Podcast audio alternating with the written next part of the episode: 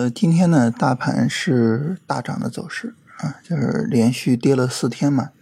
超跌反弹。呃，因为大盘超跌反弹啊，这个跌涨得比较厉害嘛，呃，各个板块呢也都是上涨的走势，呃，所以呢，今天就谈不上什么操作机会，所以我们今天呢就不聊操作啊，就闲聊一下。那现在这个行情啊，有三个点，我觉得是可以聊一聊的。第一个呢，就是人工智能没有涨。或者说呢，人工智能没有超额收益，啊，就是它的涨幅和大盘的涨幅是一样的，啊，就这说明什么呢？就市场在一定程度上可能就放弃了人工智能啊，因为你就以人工智能的弹性是吧？它之前涨的时候那个上涨的势头啊，它的下跌的跌幅，那今天如果正常超跌反弹，人工智能反弹个百分之三、百分之四，其实是很正常的。但是它的反弹幅度和大盘差不多，就是百分之一点多，啊，很大程度上就说明市场现在对于呃人工智能这个方向，可能已经没有太大的兴趣了，所以抄底的资金呢，并没有去抄人工智能，呃，这个事情呢，我觉得是个好事儿，就是再把过多的钱啊，过多的资金消耗在人工智能上，呃，可能对于我们推动指数的上涨没有太大的帮助了。啊，怎么讲呢？就是首先一个，呃，你你得多大资金能够去解放人工智能上那么多的套牢盘，对吧？其次一个呢，就是人工智能在各个大盘指数里的占比啊，相对来说没有那么大，所以再去推人工智能，对于指数来说没有什么太大的帮助。当然，我们现在这个 A 股这个市场呢，其实有一个很大的一点，就是我们现在需要去推指数啊，需要尽可能的把指数推起来。怎么这么说呢？就我们现在呢，把指数给推起来，然后吸引人气，然后提升市场情绪，其实对于我们来说是非常有帮助的。那这个时候呢，就很大程度上，啊，把资金吸引进来，啊，然后就各个板块是吧，大家一块涨起来，啊，所以你指数推不起来，啊，然后你你你就像前面四天的下跌，大家可能又担心回到三千点是吧？大家一聊 A 股就是啊，这个十几年都是三千点，就一聊 A 股就是各种嘲讽，啊，没有钱进来，没有资金进来，你说这股市怎么样去健康发展呢？对不对？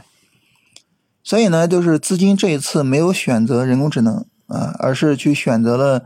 的可能波段下跌跌的时间更长、幅度更大的一些低位板块，像地产也好像建筑也好啊，我我我觉得在很大程度上就这是一个好事情。就如果说呢，像建筑也好像地产也好，就是这些板块吧，它呢首先能够带动相关的产业链，啊，你像地产相关的这个家电呀、家居呀，是吧？然后如果说呃更远一些的，就是各种大宗商品啊，像钢铁啊什么的，啊，就是如果说能够去带动的话，那这个时候他们整个产业链走起来的话，啊，那这个时候对于大盘的一个推动力是比人工智能是要强的，啊。然后再加上我们之前啊走强了的，像汽车呀，是吧？像这个新能源呀，啊，如果大家能够推起来，其实对于整个市场是一个好事儿，比所有的资金都集中在呃人工智能这一个角落里面去堆资金，啊，要对股市是有意义的多。这是第一个方面。嗯，第二个方面呢，就是今天走强的板块啊，呃，我觉得我我们需要好好的跟踪一下啊。就是需要好好跟踪一下，因为这个大盘在下跌过程中啊，反弹就刚开始反弹，然后就走强这些板块，它很有可能会是说，就是后续整个大盘短线上涨过程中去引领大盘的短线上涨，去驱动大盘短线上涨的板块啊，所以今天走强的板块都很值得我们去注意。啊。这些板块呢，如果说它的上涨延续性好，上涨延续性就是比如说明天再涨一涨，是吧？如果说它后面调整的整个调整力度不大，那这个时候，呃，这个板块就很值得我们去做超短了，啊，就后续就很值得好好去跟一下。如果说这些板块能够把大盘驱动，能够引领一个波段上涨，啊，那这个意义就更大了，啊，这就更是我们期待的事情了，是吧？这是整体上呢，我们说这个，呃，板块的情况。那么最后在大盘上。大盘上呢，今天就是虽然涨得很厉害，但是你从行情性质的角度，这个行情性质呢，它毕竟是一个什么样的行情性质呢？就是它是一个这个短线下跌中的一个三十分钟反弹啊，尽管涨得很厉害啊，但是它毕竟是一个反弹性质。呃，市场有没有见底，能不能见底，什么时候见底，我们现在还不好说。所以呢，在今天这个大阳线的时候呢，要保持一个冷静啊。什么意思呢？就第一个就是尽量的不去追高。